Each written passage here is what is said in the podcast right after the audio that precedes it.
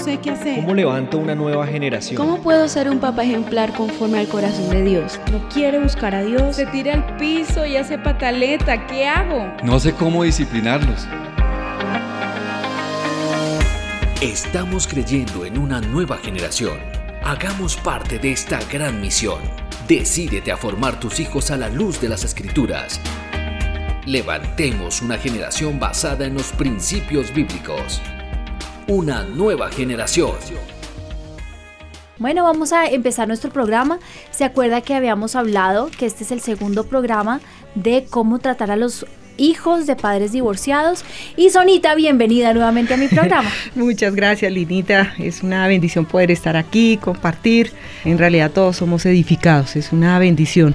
Este programa es para el Señor y para todos los papás y para nosotras, porque tú no sabes cómo yo me edifico también cuando preparo los programas. Así que vamos a entregarle este programa al Señor. Padre, te damos gracias por este día maravilloso. Eh, yo te ruego que sea tu gracia, tu unción y tu palabra la que predomine este programa, Señor. Es por ti y es para ti. Yo quisiera decir como tú dices de tu Padre, Señor, las cosas que yo he, he, oído son las que hablo de mi Padre y yo quiero que sea este programa lo que hemos oído de ti, lo que aprendemos de ti para poderlo transmitir. En el nombre de Jesús, ayúdanos y úngenos. Ven Espíritu Santo sobre nosotras en el nombre de Jesús. Amén. Amén. Sobre nosotros y Giovanni. bueno, cuéntanos, Estefi, ¿qué contaron? Yo quiero ir hasta los señores, ¿qué dijeron? Pues hay muchos comentarios, hay muchos niños también, pues ya adolescentes que, o incluso niños que se metieron en el WhatsApp de sus papás que lo tienen aquí en Avivados y pidieron oración por, sus, por el hogar de sus papás porque está a punto de separarse. También mamitas, cabeza de familia, pero lo que más el porcentaje más alto fue de hombres, como decía la pastora Sonia, hombres abandonados por sus esposas, literalmente, que se fueron, abandonaron sus hijos, su hogar, se fueron con otras personas. Y pues ellos quedaron un poco sin piso porque dicen, ¿cómo yo saco un niño adelante solo? O sea, para un hombre es como más complicado, aparte por su orgullo, también la traición, entonces están un poquito desubicados y también quieren pedir ayuda y como consejos, ¿cómo pueden hacer ellos para sacar adelante estos hijos? Yo pienso que la idea tiene que ser exactamente la misma, aferrarse 100% al Señor. Pero tú, ¿qué quieres decir? Eh, eh, sí, Linita, eso que tú eh, explicaste el programa pasado de que lo primero que hay que hacer es aferrarse al Señor y no buscar consuelo en una fuente completamente distinta, aplica tanto para el hombre como para la mujer que ha sido abandonado con sus hijos. ese, eh, y que le permitan a él que tome ese lugar de cabeza. Sí, es muy cierto. Porque es que el término cabeza de hogar, eh, eh, yo sé que incluso es un término jurídico, las leyes lo, lo, tienen también ya metido dentro de sus códigos legales y tienen unas características, no cualquiera se puede proclamar eh, mujer cabeza familia o padre cabeza familia, eso tiene una, mm, unas características, la ley no, no, lo asume, sí, no a todo el mundo se lo da, no lo defiende, pero en el caso de nosotros los cristianos, realmente es hermoso cuando eh, le dice, Señor, yo no quiero ser la cabeza de mi casa, quiero que seas tú, sea hombre o sea mujer. sea mujer. Y, que, ¿Sabes qué? Así sea hombre y mujer. Claro. Así viven juntos. Sí. Porque la Biblia dice, si nosotros no fundamentamos nuestra casa sobre la roca, que es Cristo, venimos a ser como el tonto que construyó su casa sobre la arena. Entonces no hay nada que hacer. Entonces es mejor como que de veras, de veras cederle no solo el título, sino los hechos a él como cabeza. Claro que hay una, un peso de responsabilidad doble, y pues su merced lo sabe, eh, lo, has vivido, es un peso de responsabilidad, pero lo más hermoso en eso es que eh, el Señor se manifiesta de tal manera que no te sientas o solo o sola. Sabes que en eso es muy, muy clave que estábamos hablando de Isaías 54 y se los vamos a leer más adelante, pero eh, cuando uno ve pasar los años, mi papá me decía, un día vas a ver para atrás y te vas a reír. y yo me acuerdo que cuando él me decía eso me da una rabia. ver para atrás. ¿Cuándo voy a ver para atrás? Esto es muy duro, porque da mucho miedo. Yo creo que el, sentimiento más grande que yo sentía em, al principio era mucho, mucho miedo. Pero cuando mi mamá me dijo un día que que yo fuera como esa mujer viuda que tenía su, su hijo, que el profeta fue y le dijo, dame un poco de aceite, ¿cierto? y, ella le da un poco de aceite y él hace la torta Sí, lo tenías apartado. Y le da un poco de aceite. En ese momento ella hace que el Señor sea el dador de su casa, el protector de su casa y el papá de su hijo. Y ella me dijo, si tú eres como esa viuda que le entrega lo poquito que te queda al Señor, Él va a hacer maravillas. Y entonces ahora sí puedes decir lo que tu papá te dice, mirarás para, para atrás y te vas a reír. Han pasado muchos años, siete años, y sabes qué, yo miro para atrás y me río. me río de gracias, papito, tú fuiste tan lindo conmigo, gracias, mi, mi precioso Jesús, me acompañaste, pero yo cogí todo lo que tenía y se lo di. Mi mamá me dijo también que pusiera muchas, muchas cantinas, porque cuando ya no pusiera más cantinas iba a cesar el, el, aceite. Y al poner muchas cantinas, ella me estaba diciendo es, pon todas, todas, todas, todas tus necesidades delante del Señor. ¿Cuáles eran mis necesidades? Enséñame a criar mis hijos. Enséñame a educar mis hijos. Eh, dame la provisión. Hazme una mujer que sepa manejar la provisión, porque no fue solamente una cosa que aprendí, es que yo era muy potaratas con la plata, muchísimo, yo no sabía administrar, a mí mira, me llegaba el sueldo ya estando sola y entonces yo decía, vámonos de fiesta y nos íbamos todos y entonces nos íbamos a maquinitas y yo solo, yo le decía a mi mamá, eh, no, no lo hago por mala, yo solo quiero que mis niños sean felices y no se me ocurría otra cosa que ir a comer afuera, llevarlos a un parque y gastarnos toda la provisión del, del, de la semana o del mes. Y claro, ya llegaban las cuentas y no tenía con qué pagar. Uy, tremendo. Aprendí. Señor, enséñame a manejar el dinero, enséñame a ser administradora de mi tiempo, cómo voy a manejar el tiempo con mis hijos, que es otra cosa que tienen que aprender los padres y las madres separadas.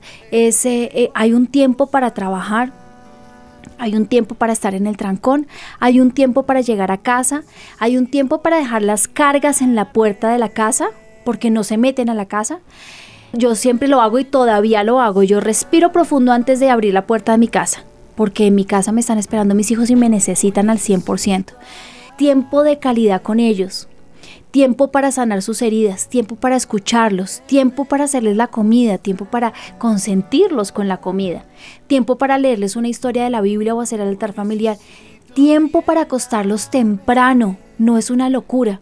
Me lo enseñó mi mamá, tiempo para que puedas descansar tú tiempo para meterme con el Señor después de que todos están descansando, tiempo para meditar, tiempo para sentarme y ver la televisión que yo quiero ver, tiempo para mí también y tiempo para descansar. Mi mamá me decía, si organizas todo, lo vas a lograr. Entonces, eh, dentro de mis, mis vasijas para llenar de aceite era, enséñame del tiempo, enséñame a administrar, enséñame a ser amorosa, enséñame a conocer las necesidades de mis hijos. Eran más muchas peticiones, muchas. Eh, otras peticiones eran, otras eh, vasijas que yo tenía era déjame cumplir los sueños de mis hijos. Déjame ser parte de sus sueños. Y cómo va a ser mi futuro. Y si yo aferré al Señor a mi casa, yo veo hoy los frutos.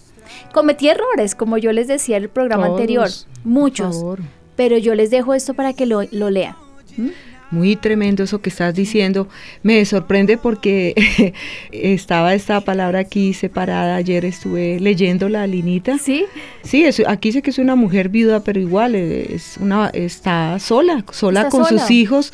pero es que el divorcio es una muerte y podemos decir es perfectamente que es una viudez.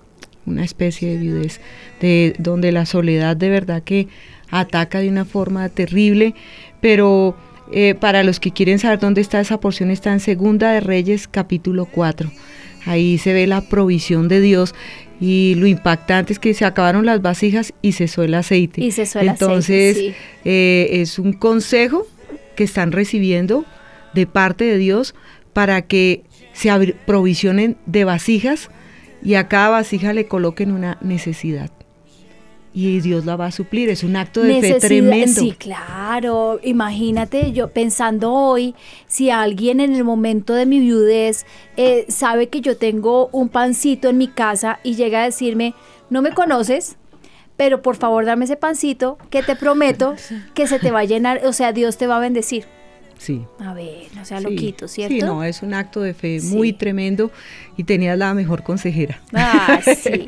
Muy Mira, tremendo. habíamos hablado de Isaías 54, desglosémoslo, porque yo te puedo asegurar que aquí están todos los tips para que mamás y papás sepan cómo manejar a sus hijos. Dice, regocíjate o estéril, la que no daba a luz. Levanta canción y da voces de júbilo, la que nunca estuvo de parto, porque más son los hijos de la desamparada que los de la casada, ha dicho Jehová. O sea, el Señor entra como torrente en ese versículo. Oh estéril la que no daba luz, levanta canción y da voces de júbilo la que nunca estuvo de parto. ¿No? Sí. Porque bueno, mira que hasta lo pueden tomar las personas que no tienen niños, lo toman algunas veces, Claro. pero dice, porque más son los hijos de la desamparada que los de la casada, ha dicho Jehová. Hay un estudio, yo lo, lo vi en la universidad, donde la Universidad de Oxford eh, investigó de muchas familias alrededor del mundo los hijos de padres separados, de madres cabezas de hogar. El estudio era para hijos, madres, cabezas de hogar. Y decían que comparándolos con hogares donde está papá y mamá, eh, los, estos hijos tenían características especiales en un 70% superior a los de los hogares completos. No, hoy digo hogar completos, yo sé que la gente me entiende y no me Sí. malinterpreta. Eran más victoriosos, alcanzaban más rápido sus metas, se ponían las metas que alcanzaban, eran más responsables, eran proactivos. No solamente sé que una persona proactiva no se queda con lo que tiene que hacer, sino que siempre va más allá. Y decían que eran excelentes padres y madres de hogares completos. A mí me impactó mucho cuando yo vi eso porque yo decía, eh, se siente tan mal una mujer que sus hijos no tengan el complemento y no tengan la compañía de un papá, pero cuando logra meter al Señor, es un estudio del mundo, ¿cuánto más puede hacer Dios? Tremendo. Bueno, yo conozco muchos, muchos hijos eh, de hogares descompuestos o de hogares donde no Son estaba mamá y papá. importantes. Sí, y a mí me parece que sí uno puede salir adelante. Absolutamente. Y lo hemos salir visto. adelante porque también es la forma en que se enfrente la situación. Siempre que hay un divorcio, tanto mamá o papá que quedaron abandonados con sus hijos, está ese pequeño grupo familiar, eh, está parado frente a una Y. Sí, Entonces, o elige enfrentar de la mejor manera posible para salir adelante la situación, o se deja gobernar por la mala situación y por las malas circunstancias sí. y se deja a la merced de él, y- él o ella y sus hijos. Y pues en ambos casos los resultados van a ser evidentes. Sí, el que eso es muy escogió el cierto. bien va a terminar bien, el que escogió lo malo va a terminar mal. Eso es muy cierto, pero entonces eh, eh, yo vuelvo al estudio un poco y lo podemos aquí poner en discusión y es eh, que sí se puede salir adelante Sí. porque las mamás, sobre todo sabes qué mamás son así, las colombianas, Sí, palas que sea, ¿no? No importa cuántos hijos tengan, no importa qué esté pasando, yo voy a salir adelante. Y los papás colombianos son así. sí. Y yo verdad. sé que se puede. Que tengan presente que se hizo un estudio.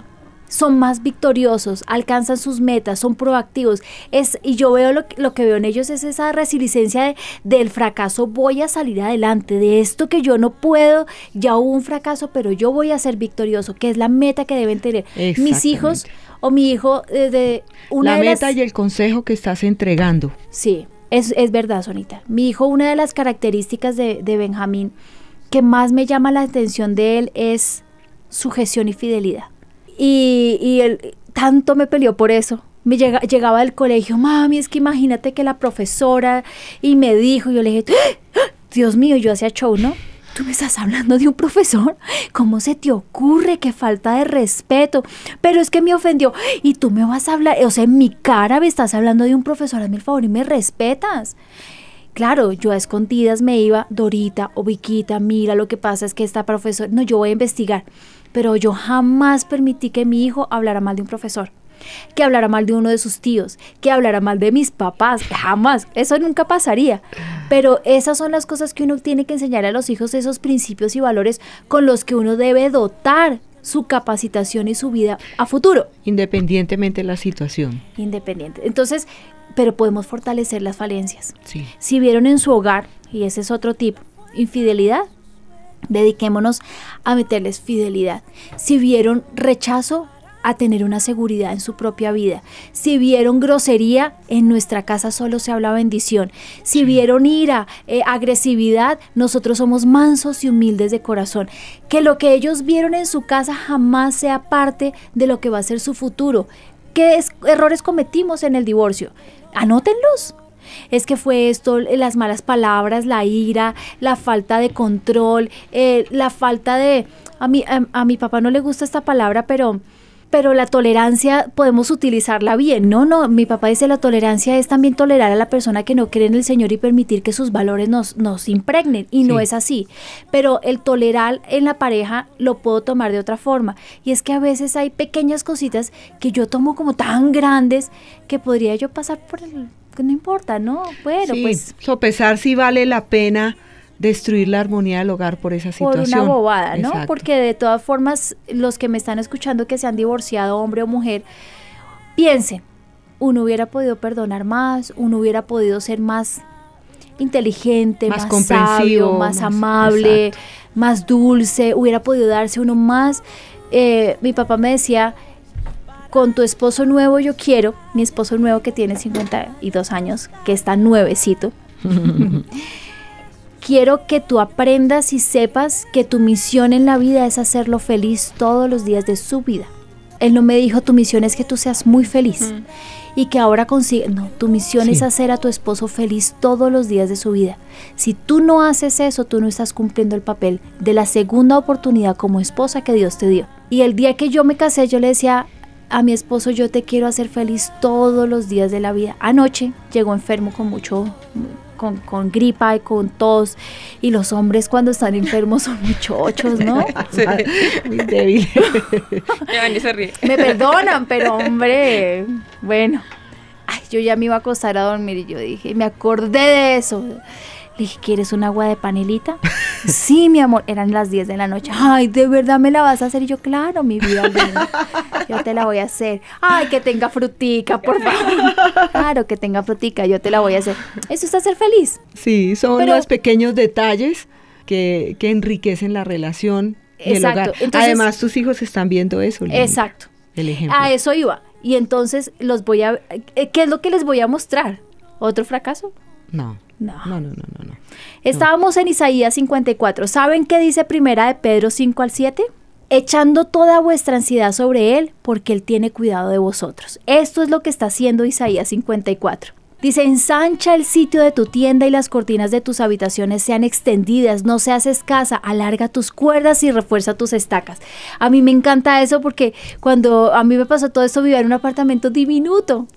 Y cuando yo leí esto decía, ensancha el sitio de tu tienda, sueña. Sueña, no tienes por qué dejar de soñar. Sueña, alégrate, piensa, ilusionate, visiona. Mejor dicho, todas esas cosas el Señor le está diciendo, no tienes por qué quedarte en una habitación solita. No tienes por qué vivir eh, el esposo que está con sus niños el papá que está con sus niños dejar de soñar porque se quedó solo. No es así, tiene que seguir soñando. ¿Soñando con qué? Soñando con una casa grande, soñando con un lugar espacioso, soñando con unas ricas vacaciones, grandes, buenas. Soñando con lo que tú estabas diciendo que del, del mismo estudio que citaste, soñando con que tus hijos van a ser victoriosos, porque el, un lugar estrecho en el alma es la aflicción entonces, sacarlos de la aflicción a, un lugar espacioso es eh, también llevar a los hijos a soñar, a pensar adelante, a que ellos sí pueden tener un, un hogar victorioso y de pronto aprender de toda esta situación de lo que no es para lo que sí debe ser. ¿Sabes que toca tocas un punto que no hemos tocado? ¿Y es sanar las emociones? Sí. Yo pienso que lo primero que tiene que hacer el papá o la mamá que se quedó solo con los hijos es sanar su corazón. Y mira que viene, regocíjate estéril la que no daba luz, levanta canción y da voces de júbilo. Ya no más. Ya no más. Ya se acabó.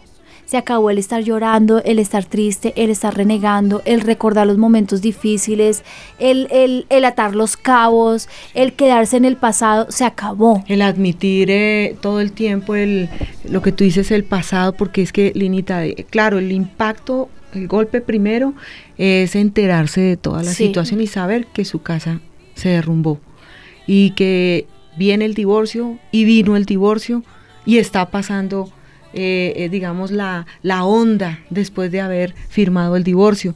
Entonces está el dolor, está la aflicción, está la ansiedad, lo que acabas de leer en Pedro, primera de Pedro. Eh, y eso después de tomar la decisión de aferrarse al Señor con todo y darle ese lugar en tu vida para ti, para tus hijos, lo que sigue es sanar las heridas. Mire que tomó el ejemplo de una, una mujer que atendía en consejería que su esposo se murió, un esposo maravilloso de cáncer y tenía ella tres hijos, un niño pequeñito de unos cuatro años y los niños ya como entre los ocho y los diez años. Eh, su esposo le dio cáncer, un papá maravilloso y en un año lo mató. Mm. Y ella llegó eh, para traerme al niño para consejería aprendí una cosa muy importante en esa consejería. Yo atendí al niño y lo atendí una semana y dos semanas, pero yo no veía que el niño saliera adelante. Y esa noche el Señor me dijo, porque la mamá no está sana. Mm. Hasta que ella no sane sus heridas, ella no va a poder ser el agente que sane en su casa. es una decisión, ¿cierto? Es una decisión. Yo la traje a consejería, la llevé a la tarima, a mí me gusta mucho hacer las mm. consejerías en la tarima, y le dije, llora Vas a llorar todo lo que tú tienes. ¿Estás sola? Estoy sola, estoy desesperada. Le dije, ¿tienes rabia? Tengo mucha rabia. ¿Por qué? Porque era un maravilloso esposo, pero me abandonó. Me dejó, me decía, pastora, me dejó. ¿Cómo me deja con tres niños? Yo no voy a poder sola. Mira, le pidió perdón a él. En ese momento le pidió perdón a los médicos porque tenía rabia, porque no hicieron nada. Uno a veces dice, ¿qué culpa tiene el médico? ¿Qué culpa tiene el corazón de sentir dolor? Dime, ¿qué culpa tiene el corazón de sentir angustia? Ansiedad, Perdonó a la suegra, se perdonó a ella misma, perdonó a su esposo y perdonó a sus hijos. Mira, ella quedó como nueva. En ese momento comenzó la restauración de su casa y sus hijos empezaron a salir adelante. Ella ya estaba sana y cuando mamá y papá ya están sanos, entonces tienen visión. Empiezan a ver con claridad ah, está pasando esto y voy a hacer esto y voy a hacer lo otro. Mientras tanto es muy difícil. Así que lo primero es, que sane el corazón. Uy, sí. los padres, sea hombre o sea mujer, que quedaron en esa circunstancia, tienen derecho a tener ese duelo, por decirlo de alguna manera, porque es una pérdida, sea viudez o sea eh, el rompimiento por divorcio o por abandono, por, lo que sea, que quedaron solos, tienen delante del Señor ese, ese lugar para derramar el corazón, para sanarlo, pero tienen que hacerlo tan rápido como les sea posible. Yo iba a decir lo mismo, si tienen derecho, pero, pero rápido. Pero rápido. Bueno, ¿y cuánto se demora el Señor en restaurar un hogar? ¿Cuánto? Eh, oh Dios, pues tan rápido como las personas se lo permitan. Pero puede ser en segundos. Sí. Porque la Biblia dice, y eh, echa toda vuestra ansiedad sobre, y Él em, les va a buscar el versículo. Les exaltará, les levantará. No, pero hay otro que dice, que la paz que sobrepasa todo entendimiento, cubrirá vuestros corazones y vuestros pensamientos. Eso, está en Santiago. Sí, ah, está en Santiago, sí, señor. Y cuando dice eso, dice que Él cubrirá todo tu corazón y tus sentimientos, también tus pensamientos. Pero mira la promesa, Linita. Echando, dice, humillaos pues bajo la poderosa mano de Dios. Ajá porque el solo hecho de ir y derramar el corazón de, narices a los pies de Cristo es también humillarnos delante de Él y reconocer que Él es esa torre fuerte Amén. en la que Él promete eh, eh, que dice, a Él correrá el justo, torre fuerte es el nombre del Señor, a Él correrá el justo y levantado será. Y aquí lo vemos, humillados pues bajo la poderosa mano de Dios, para que Él los exalte cuando fuere tiempo, los levante de esa situación, echando toda vuestra ansiedad sobre Él porque Él tiene cuidado de vosotros. y esa es la confianza, esa es, la promesa. Él tiene cuidado Eso fue lo que yo hice, yo me aferré al Señor y yo sabía que Él me iba a sacar adelante. Mira lo que dice Linita, que dice, sed sobrios y velad, porque vuestro adversario, el diablo, como león rugiente, anda alrededor buscando a quien devorar. Es un consejo violento para esa situación al cual resistid firmes en la fe, sabiendo que los mismos padecimientos se han cumpliendo en vuestros hermanos en otras partes del mundo. Mm, o sea, es un llamamiento a, ir al Señor, a descargarse, a sanar, pero también a estar vigilantes. Sí, yo le tengo otro nombre. Ve y vomita todo lo que tienes adentro. pero todo, todo, todo. Sí es como amarra el versículo también a estar vigilantes. Creo que dentro, de ese, dentro de ese tiempo de sanidad también tiene que haber algo que nosotros hemos aprendido en la vida cristiana y es eh, eh, digamos, romper con esas maldiciones de herencia. Porque en consejería que tú también has atendido, Satanás va a querer repetir la historia en, los, matrimonios de los hijos o de, los de la descendencia. Va a querer repetir la historia. Si no pudo con el primero, quiere seguir con el segundo. Jesús dijo que venía y visitaba la casa de nuevo a ver si podía entrar. O sea, si no visita, visitó esta casa y destruyó con el divorcio. Ahora quiere visitar la siguiente generación. Si no puede, va a querer con la siguiente. Entonces, eh, es porque el versículo, eso que tú citaste, es un poderoso consejo de Dios, porque dice, entonces listo, una vez hagas eso, te levantas en el nombre de Jesús y empiezas a velar por tus hijos, para que, para detener el ataque del enemigo. Porque mientras... Mira, ¿sabes qué me recuerda eso?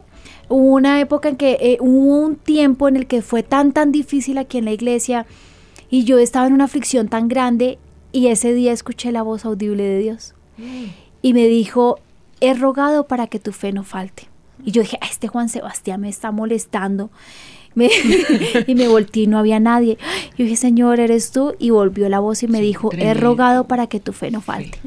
Y yo dije, Señor, tú me estás, vienen momentos muy duros. yo sabía que estaba en momentos difíciles, dije, pero viene algo peor. Y se desaba, mejor dicho, se rompe el cielo con estruendos y todo, y vienen momentos muy duros, fueron tiempos muy duros. Ese día yo le conté a mi mamá lo que me va a pasar, me dijo, mi amor, en tal momento de la reunión, yo le dije, sí, mamita. Me dijo, yo tuve una visión. Y en la visión vi como un halo del cielo se abría y el Señor decía, pero es mi hijita amada. Me dijo, lo que el Señor te dijo tiene otra parte que dice, pero vueltos, confirma a tus hermanos.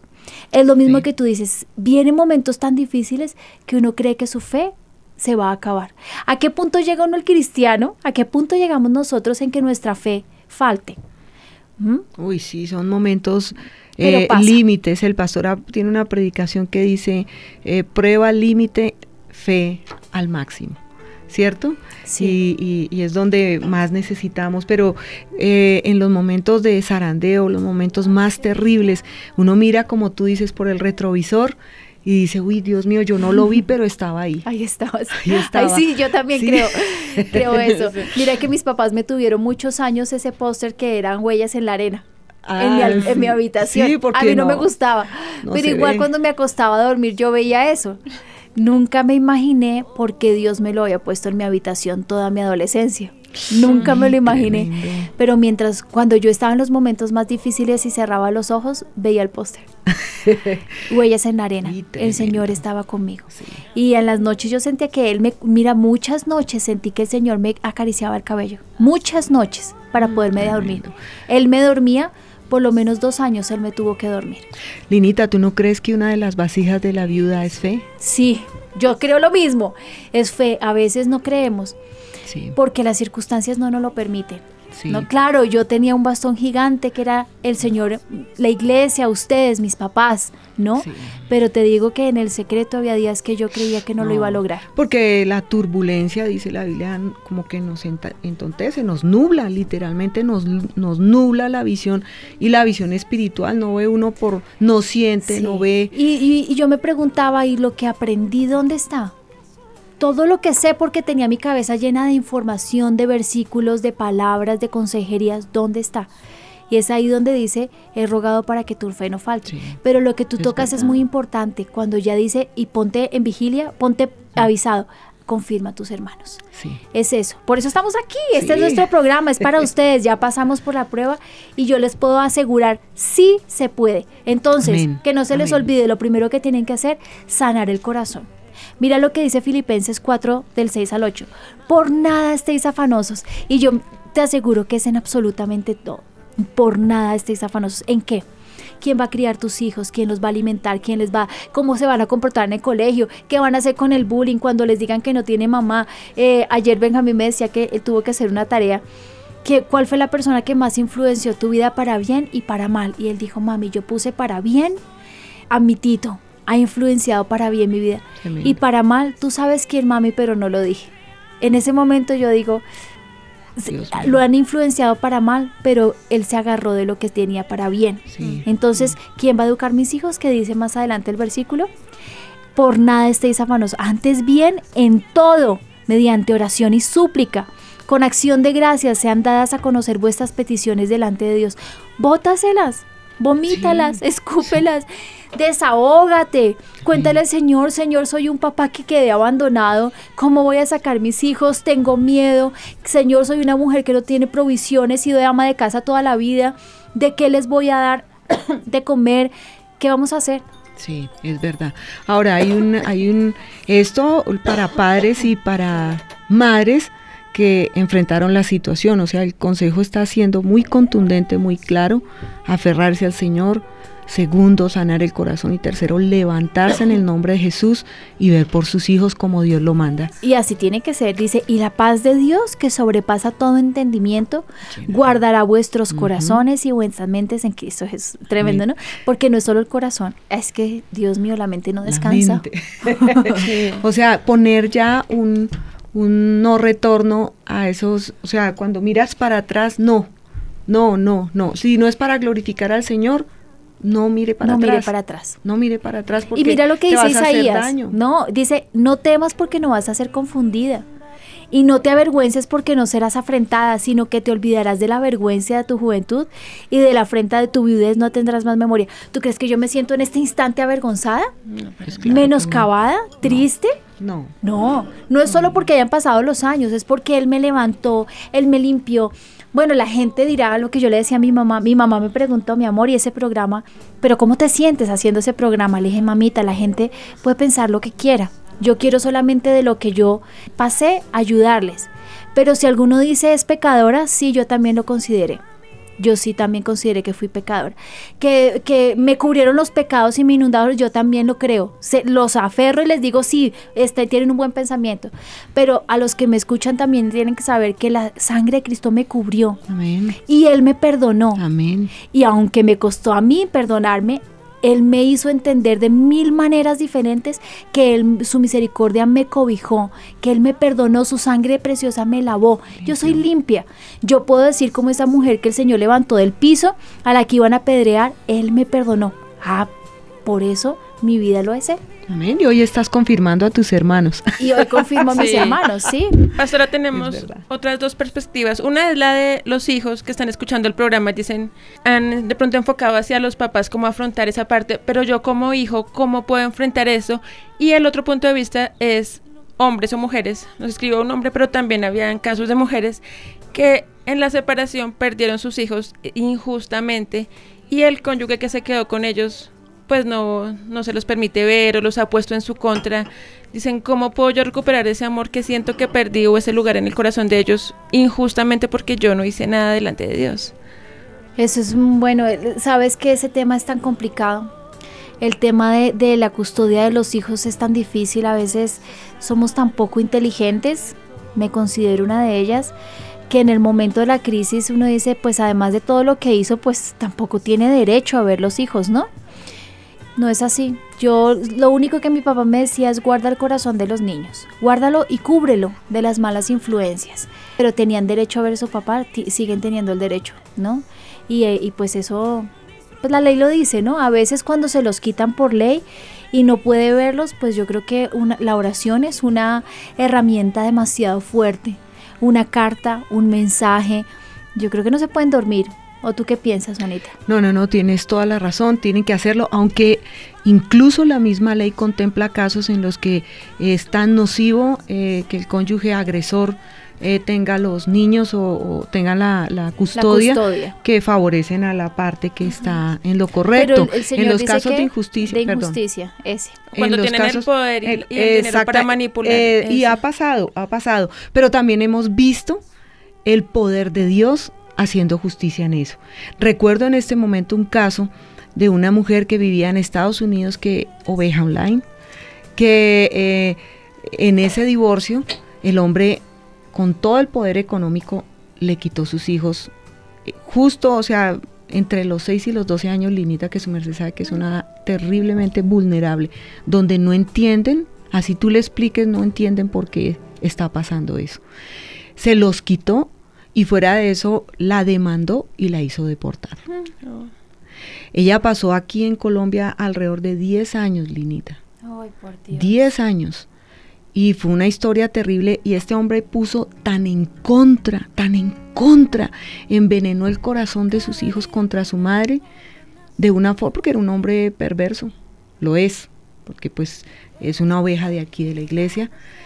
Pues cuando la recibimos en consejería totalmente Destruida, mío, como sin niños. esperanza, sin nada, pero de ahí se levantó en ese proceso, Linita, como una mujer guerrera, guerrera, el consejo, ¿no? Lo que aferrarse al Señor, segundo, sanar su corazón aún contra este hombre, sus hijos le mandan unos correos terribles, terribles, terribles, ofendiéndola, pero ella tenía que armarse de esa armadura que tenemos en Efesios 6, 10, pero tenía que ser real, proteger su manera de pensar, proteger su corazón, eh, eh, fortalecerse en el Señor, caminar cada día conforme a la palabra de Dios y una vez fortalecida, entrar en una guerra de recuperación como David en Ciclac. Yo recuerdo que yo la llevé a esa porción, le dije, llora, llora hasta que ya no tengas más fuerzas. Pero prométele al Señor que de ahí se levanta, porque estás no aferrándote a cualquiera, sino al Rey de Reyes. Esa mujer llenó su habitación de las promesas de Dios, de las promesas de Dios, porque conoció un Dios que la empezó a restaurar cara a cara. ¿Y empezó Dios a declarar, y a declarar, y a declarar. Años, Linita. Había momentos en que decía, no años, puedo Dios más. mío. Sí, pues te quiero decir que Dios le abrió una puerta en la embajada americana, contó su situación, revisaron en profundidad todo el caso, le devolvieron su ciudadanía, fue a los Estados Unidos, fue porque este hombre la golpeaba, tenía testigos, amigas de esa época, testificaron y te puedo decir, ya hijos mayores de edad, la hija volvió su corazón Ay, a ella, a ella. Ella está luchando por las cosas del Señor. De hecho, cuando ha estado en Bogotá, la ha traído. Lucha aún por la salvación de su hijo, pero restauró la relación con sus hijos. Sí, claro, ¿qué más? Y ya Imagínate. adultos pudieron entender todo lo que su padre le hizo. Tremendo, terrible, impresionante. Pero fue la restitución Bueno, de y que uno decir eso sí es imposible, deportada, Sí. divorciada, Sí. En otro país Sí. y sin sus hijos. No y por solo 10 sin años. sus hijos, Linita, era es que ella llegaba a consejería y me decía, mira, mira lo que me escribió mi hijo. O sea, cosas brutalmente difíciles No, para una no, madre. terrible. Usted es esto, usted lo otro, mi papá me contó, la hija no quiero que me hables, ¿para qué me escribes otra vez? O sea, fue una, una situación difícil, muy difícil. Tremendo, ¿no? Porque ahí sí el Señor le cubrió sus pensamientos, sus emociones, le hizo soñar, extendió el sitio de su tienda y lo logró, lo logró. sí. Ay, tremendo. O sea, ve uno de esos casos y como es espectador y lo que decía el pastor esta mañana en el devocional, somos testigos. Testigos, o sea, la hora fue el Espíritu Santo quien pudo mover literalmente cielo y tierra y una nación. Él es el que abre o cierra las puertas. Tremendo. Mira, ahí le pasó lo que dice eh, el mismo versículo que estamos leyendo en el capítulo 7. Por un breve momento te abandoné, pero te recogeré con grandes misericordias. Literal. ella, por ejemplo, una de las palabras que ella tenía en el muro de su habitación era Isaías 54. Tremendo. Dice, mira, con un poco de ira escondí mi rostro de ti. Yo sentí eso muchas veces. Sí. Pero con misericordia eterna tendré compasión de ti, dice Jehová, tu redentor. Tor. Mira, cuando yo leía eso, yo decía, yo sé, nunca tú me vas a abandonar. Yo te ofendí, pero tú nunca me vas a abandonar. Qué tremendo testimonio, Sonita, lo dice Sí, todo. Sí, Porque mira lo que habla el, el señor que nos escribió. "Mm, Injustamente me quitaron tus, mis hijos, ¿no? Pero mira este caso, que me estás escuchando. Lo que hizo fue aferrarse al Señor, a sus promesas, no desfallecer. ¿Sabes también que es muy importante a los papás que, y a mamás? Jamás abandonar la iglesia. Nunca Sí. viernes y No domingos. enfriarse, no enfriarse, y, porque es no, que, por nunca. Además, ¿sabes qué me pasaba a mí? Yo un día le dije a mi papá que sus predicaciones eran mi ruta para salir de la, de la prueba. Una ruta. O sea, yo venía y ese fin de semana mi papá hablaba sobre sanar el corazón, sobre soñar, sobre alcanzar las metas, sobre limpiar, hacer barbecho y era una ruta. Literalmente yo llegaba aquí, eh, yo a mí me alcanzaba la predicación hasta el miércoles y yo ya el miércoles estaba eh, jadeando por agua. Oh, Dios. Entonces volví y escuchaba la predicación. Y me alcanzaba hasta el viernes y el viernes volví a coger ánimo y el domingo quedaba recargada otra vez. Y así empezaba mis semanas por años. Uy, Dios mío, Linita, eso es otro consejo, o sea, no mm. puedes apartarte de Dios ni dejar que, o sea, apartarte del fuego, lo peor, te enfrías y enfrías tus hijos. Y enfrías tus hijos. Y entonces en el momento de crisis nunca van a correr al Señor, que es algo que los papás tienen que entender. En los momentos de crisis corremos a Dios. El ejemplo. Porque es lo que ellos van a ver. Así nuestros hijos en momentos de crisis no van a correr a nadie más, sino al Señor. Y evitar lo que tú decías también la vez pasada, o sea, las discusiones con, eh, con esa persona. Claro, a veces son ¿Sabes? Eh, inevitables, pero no delante que tú me dijiste, lo mascullé mucho. Y yo dije, yo la embarré, sí la embarré. Y les pedí perdón a los niños esa, la semana pasada. Perdónenme porque a veces, eh, tal vez ya han pasado los años y no hay tanto de eso, pero no creas, de vez en cuando vienen. Y qué falta de respeto con mis hijos, que ellos tengan que volver a revivir todo lo que han vivido. Sí, no, no es justo con ellos porque los afecta ¿cierto? mucho. Y lo mejor es, si no pueden tener una buena relación, tú dijiste, pues alejarse 100%, ¿cierto? Si hay una buena relación, maravilloso, pero si no la hay, acabar los problemas, porque los niños siempre son los paganos. ¿Por qué? Que falta de todo. Ese es el plan de Satanás. Es que eh, recuerdo a Salomón, ¿recuerdas? Eh, cuando dos mujeres ah, estaban peleando, bueno, esta no son, sería el hombre, sí, el, hombre y la mujer. Eh, de un brazo el papá y del otro brazo la mamá. Eh, eh, claro, en esa decisión se sabía quién realmente amaba al niño, quién era, quién era realmente su padre, porque una cosa es la paternidad biológica, pero otra cosa es el corazón de padre o de madre. Y en esas circunstancias es cuando, en el momento del conflicto, el que preserve el corazón de sus hijos, ese es su padre, esa es su madre. Entonces, lo peor que puede hacer eh, la persona es entrar en ese conflicto. Es preferible, o sea, si es inevitable porque son muy pequeños y están hablando de la provisión y esto, decirle, mira, ¿sabes qué? Hablemos esto en otro momento, mis hijos están aquí y colgar. Porque el ejemplo vale más que mil palabras para los niños. ¿Sabes qué es lo que pasa? Que cuando uno está en medio del problema, uno nunca ve eso. Sí es muy egoísta. Pero los que nos están escuchando, por favor, tomen esto, tomemos los dos, yo lo voy a tomar también. Vamos a tomarlo porque hay tantas cosas que tenemos que aprender. Mira, yo atendí en consejería hace unos meses a una señora que ella seguía enamorada del señor que los había abandonado, él tenía otro hogar y otros hijos. Entonces él le decía al niño a medianoche, el niño con una depresión terrible, rebelde, grosero, y me lo trajo a ver qué hacía. Y yo indagando la, la esta, ella me decía, es que a veces cuando él está durmiendo yo lo despierto para que llame al papá. Y yo le decía, ¿para qué hagas eso? No, yo, yo le dije, ¿por qué lo haces? No, pues para que él tenga una relación con su papá. Le dije, tú no mm. estás haciendo eso. Lo que tú estás haciendo es atormentando al niño y buscando un punto de contacto con tu expareja que no quiere nada contigo, entiéndelo. Usar los hijos de, de punto de conexión. Exacto. Entonces el Señor me dijo en ese momento de la consejería, ella prolonga el duelo del niño. Y yo, mientras yo se lo decía a ella, yo lo pensaba para mí mismo. Mientras más uno continúe con las discusiones y los problemas, el duelo, porque la separación para un niño es un duelo, es la pérdida de su hogar. El duelo se puede prolongar 1, 2, 6, 15, 20 años. ¿Hasta cuándo vamos a prolongar el duelo de nuestros niños? ¿Cómo se prolonga el duelo?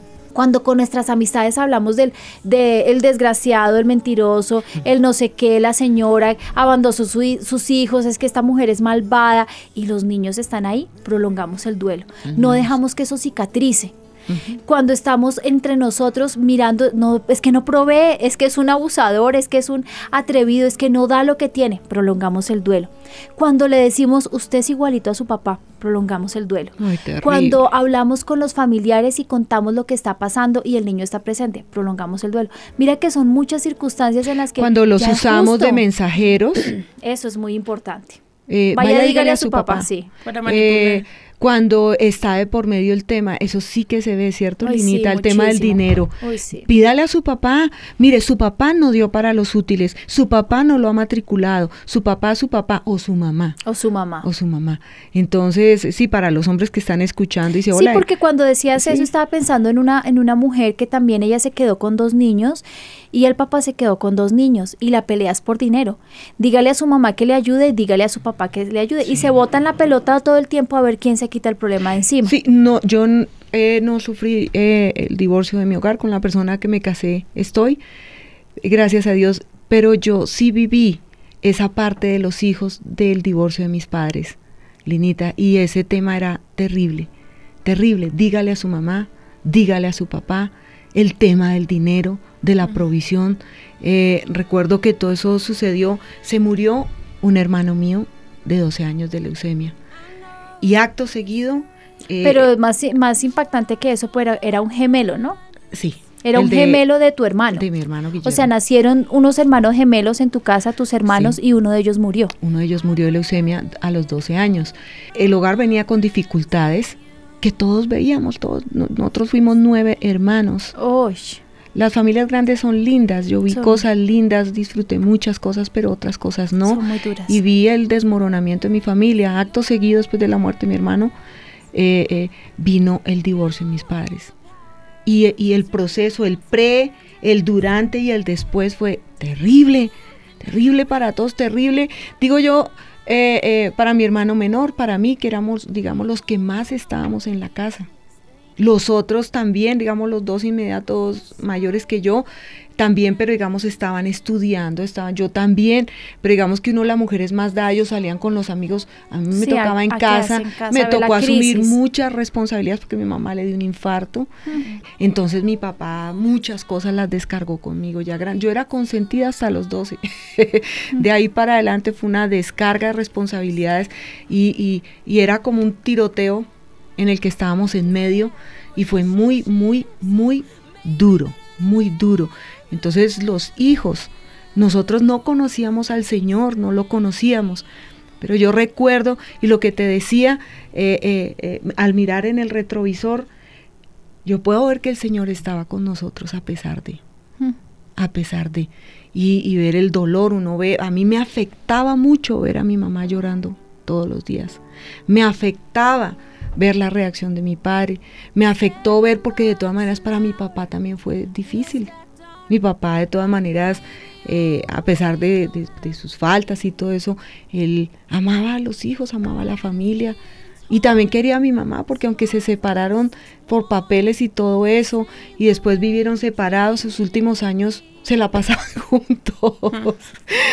Yo, se hubieran evitado todo el dolor. Todo, todo una película, Linita, pero la enseñanza de esto es que eh, los padres tienen que, eh, si están escuchando este programa, es porque, porque Dios los convocó para que oigan su voz y su consejo y que tienen que tomar decisiones y tienen que proveer para sus hijos. Yo que le agradezco al Señor de ese tiempo, que me tocó asumir y yo creo que a todos, a cada uno de mis hermanos nos tocó a muy temprana edad asumir lo que tú estabas diciendo del estudio, responsabilidades a muy temprana edad que de pronto eran tan pesadas conforme a la edad, pero que nos hizo madurar, no nos permitió perder el tiempo, nos hizo entender, enfrentar la vida desde muy temprano y tomar decisiones que eh, eh, abrazar lo que no queríamos vivir, ¿cierto? y, abrazar lo que sí queríamos vivir, por Dios. Pero eh, eh, vuelvo un poquito, quebrantar las maldiciones de herencia es importante. Porque ¿Y cómo se hace? Porque podemos tocarlo en este mismo momento, porque sí, eh, ¿cuántos de, tu familia están divorciados? de tus hermanos? Ninguno. Ninguno, tremendo. Y son nueve. Sí, tres murieron ya, tres murieron ya.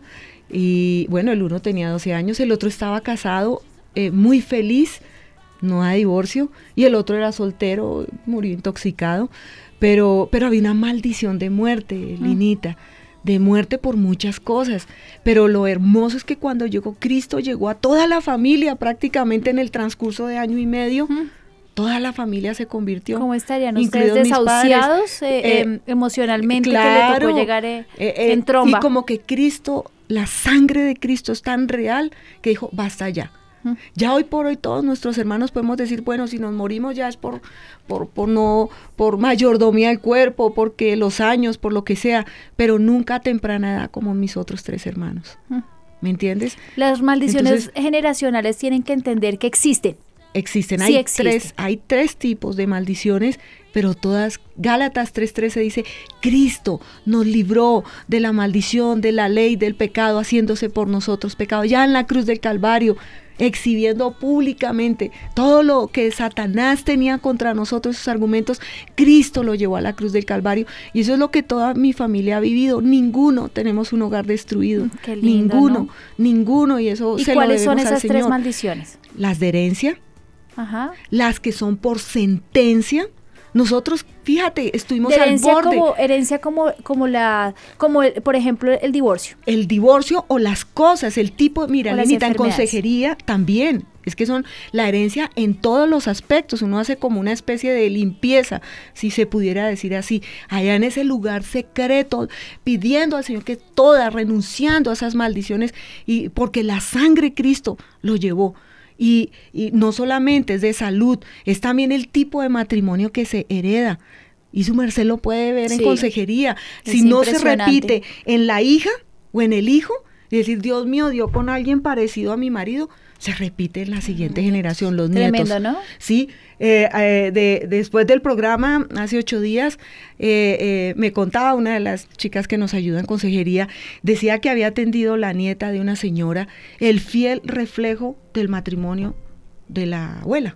Tremendo. Imagínate que el carácter de mi abuelita, su soberbia y su antipatía no la heredó mi mamá, la heredé yo. Tú no sabes lo que lucharon con mi carácter para que yo renunciara y matara, pero mis hijos no la heredaron. Gloria a Dios. No, entonces cortar que, que nunca tus hijos o tus hijas den con un cónyuge o con un con un ataque, más ¿Y cómo bien porque la guerra no es contra carne y sangre. tres minutos. Oh Dios, no, llevándolas a la cruz del Calvario, tú confiesas. Eh, nosotros hemos aprendido, dice, es un acto de fe. Escuchen esto, porque Ay, el sí. Evangelio eh, que nosotros creemos que es la palabra de Dios, lo que Cristo vino a hacer, es locura para los de afuera, pero para nosotros es poder de Dios. Y nosotros tomamos todo esto, lo que sabemos que lastimó y destruyó nuestras generaciones pasadas, aún las, la presente, no toque. Llevamos todas esas maldiciones allí a la, A la cruz, del. Calvario. Una forma es confesando y pidiendo perdón por todos esos Ajá. pecados De los antepasados, de los de antepasados, de, de los, no- los nuestros, porque la siguiente maldición son las sentencias. Yo recuerdo que eh, eh, eh, mi suegro dijo, su matrimonio no pasa de cinco años. Y efectivamente a los cinco años lo que él no sabía es que Cristo irrumpió a los cinco años y nos salvó, porque eso fue Eso me exactamente así, gusta, porque es que el sentencia. Señor llega en el momento Sí, que es. Sentencia, esa sentencia, y, y como uno, si no conoce al Señor, es como si estuviera ciego, Sí. como si fuera como un borrego al matadero. Entonces, pero Cristo llegó y rompió con esa sentencia Entonces es entregar todo, todo todas las y maldiciones. las que uno adquirió por su propio pecado, porque siempre que pecamos, de alguna manera es como si abriéramos una puerta para que el enemigo Y viniera. el Señor lo dice, no puede ser burlado. Exactamente. Todo lo que el hombre sembrare, eso también segará. Pero si hay arrepentimiento, el pastor tiene muchos mensajes de esto, eh, las malas siembras, todo esto, eh, eh, pero el creer en el poder de la sangre de Cristo y lo que Él hizo en la cruz es algo glorioso, lo digo con todo mi corazón porque lo he vivido en carne Sobre propia. todo que el, quien les está hablando es una consejera que ha aconsejado, yo podría decirte que han pasado por tus manos millones de personas, ¿no? Sí. Y si lo hablas con tanta pasión y seguridad es porque lo has visto. Lo he visto y lo he vivido en mi propia carne. Entonces, yo también creo, yo también creo en las maldiciones generacionales que Dios las puede cortar. Él dice que aquí todas las cosas son hechas nuevas, todas. Entonces, yo lo voy a hacer con mis hijos. Esa Sí. maldición no lo he hecho. Orar por el que, quién va a ser el próximo para tus hijos o Bueno, la mis hijos, mis hijos ya como que tienen vislumbres. Por ahí tienen sus Amén, dos de mis hijos quienes por ahí son. desde ya por los nietos. Si Cristo tardare, porque Pero sumémosle a No eso que tú dices, yo, mira, yo qué voy a hacer, voy a llegar hoy No a cortar las maldiciones, pidiéndole perdón al Señor por mi pecado y pidiéndole, Señor, perdón por mis antepasados, por si hubo divorcio, por si hubo eh, em, infidelidad, mentiras, si hubo traición, todo eso, voy a perdonarlo a mis antepasados. Por parte y parte. Voy a perdonar por parte y parte, y yo puedo hacerlo por la otra familia Claro. también. Pero también voy a hacer otra cosa que he aprendido de mis papás y perdonarlos. Voy a traer un voto en el altar el domingo. Por las malas cosechas. Entonces los que me escuchan y quieren algo nuevo para sus hijos, lleguemos en este momento, bótense en cualquier rincón del universo, en su oficina, en su casa, en un baño y pídanle al Señor perdón por las maldiciones de sus antepasados y por las suyas propias. Sí. Guarden en un sobrecito un voto para traer por las malas cosechas que Dios las corte. ¿Me ibas a decir algo, Estefi? Eh, la prédica es Revocadores de Maldiciones, por si la quieren buscar. Y tengo un testimonio, si queremos compartirlo, de un, Claro. Bueno, señor que nos envía como su hogar celestial. Quiero comentar, eh, porque yo tuve una experiencia así, pues me aferré a Dios, eh, tuve mi esposa, mis dos niñas, pues por errores que presentó la mamá eh, nos separamos, ella, ella pues se quedó con mis hijas y vinieron muchos conflictos, pero pues yo me aferré a la palabra de Dios, yo me aferré a Dios, me pegué a él y, bueno, Dios me restauró, yo perdoné a mi esposa, me restauró mi hogar, ella ahorita está también en los caminos de Dios y, y pues estamos bien, entonces pues eh, sentir cuando uno siente que uno no tiene la culpa y perder sus hijos es, es tenaz, entonces, pero pues yo viví eso, pero pues mi Dios me enseñó a perdonar y, y ahorita pues estamos en los caminos de Dios y, y juntos nuevamente. Mm, qué lindo, tremendo, ¿no? Sí. Yo sí creo en un Dios de segundas oportunidades. Claro. Y los felicito. Amén. Lo que él decía es muy cierto, hubo demasiados conflictos. Eso es lo que tenemos que morir. Cuando uno muere al conflicto, muere también a, a su carácter. Pues eh, diga lo que quiera y uno se queda calladito. Es mejor quedarse calladito, ¿cierto? Sí, y o sencillamente evitar ese, ese, ese vínculo conflictivo. Si vamos a hablar, hablemos estrictamente de lo necesario eh, que tenga que ver con los muchachos y ya, que no quiero y que usted verá, listo, está bien, ok, te está pidiendo la túnica, dale también la capa. Exacto. Cristo. Mira, yo aprendí también en otra consejería que el conflicto era la forma que tenía ese, eh, esa persona para seguir dentro del hogar. Para tener un vínculo. para tener un, un punto, un hilo, ¿no? Entonces eh, no daba dinero y entonces la señora llamaba a regañarlo porque no daba el dinero y él sentía que en ese momento tenía hogar. ¿No? Eh, regañaba a los niños y cuando la señora llamaba a regañarlo era el vínculo que tenía para poder estar dentro del hogar porque, te- ah, porque por sus problemas él había tenido que salir. Y, y- y la señora no se había dado cuenta que lo tenía dentro de la casa Sí, a punta de problemas, pero ahí estaba dentro de la casa. Sí. Proverbios dice que una vez se saca el objeto de la contienda, se acaba la contienda. Y así tiene que ser. Miren, en Isaías 54 dice, porque en el 9 dice, porque esto me será como en los días de Noé. Este me encanta. Cuando juré que nunca más las aguas de Noé pasarían sobre la tierra. Así he jurado que no me enojaré contra ti ni te reñiré. O sea, paz. Porque cuando hablan de Noé, hablan de paz. Y en los momentos de todo el divorcio, lo único que uno quiere no es comida ni una casa grande. Quiere paz. Paz. Paz para educar sus hijos en paz. ¿Cómo se educa ahí un hijo en medio de la guerra? Es imposible, es muy duro. Muy duro. Imagínense eh, una guerra literal, ¿no? Una guerra donde hay bombas, una guerra donde cae al lado y lado una granada y destruye todo. ¿Cómo se crían los hijos así? No se puede. Empezamos porque el Señor restaure todo y haya paz. En la paz tú puedes educar a tus hijos. Sí. Aférrense al Señor y no se aparten de Él para que los niños entiendan que el Señor jamás los va a abandonar y Él nunca los va a abandonar. Dios los bendiga, estoy muy agradecida que me hubieran acompañado. Muchas gracias. Gracias eh, audiencia por acompañarme y cerremos esto con, con nuestro precioso Señor. Gracias Señor porque tu fidelidad, ay Señor, es tan, tan, tan, tan grande que es que nuestro cerebro pequeñito no la puede entender. Pero gracias por tu amor, gracias por tus segundas oportunidades, gracias porque tú acogiste, Señor, en tu seno a nuestros hijos y maman de tu leche, que es tu fe, que es tu unción, que es tu gracia, que es tu acompañamiento, Señor. Gracias por tu preciosa presencia. Gracias por estar ahí. Hoy entregamos nuestras, nuestro fracaso, nuestra tristeza, nuestra ansiedad, Señor, recógela. Somos solamente humanos, Señor. En las manos de un Dios poderoso tú nos puedes sacar adelante. Confiamos en ti. Nos aferramos a ti, Señor. Cúbrenos con tu sangre, Señor. Límpianos de todo pecado y ayúdanos a mirar como tú miras, Señor, en victoria, en paz, Señor, en grandeza como tú eres. En el nombre de Jesús. Gracias, Señor. Gracias, Señor. Amén. Amén. Mis hijos no me obedecen, ya no sé qué hacer. ¿Cómo levanto una nueva generación? ¿Cómo puedo ser un papá ejemplar conforme al corazón de Dios? No quiere buscar a Dios. Se tira al piso y hace pataleta. ¿Qué hago? No sé cómo disciplinarlos. Estamos creyendo en una nueva generación. Hagamos parte de esta gran misión. Decídete a formar tus hijos a la luz de las escrituras.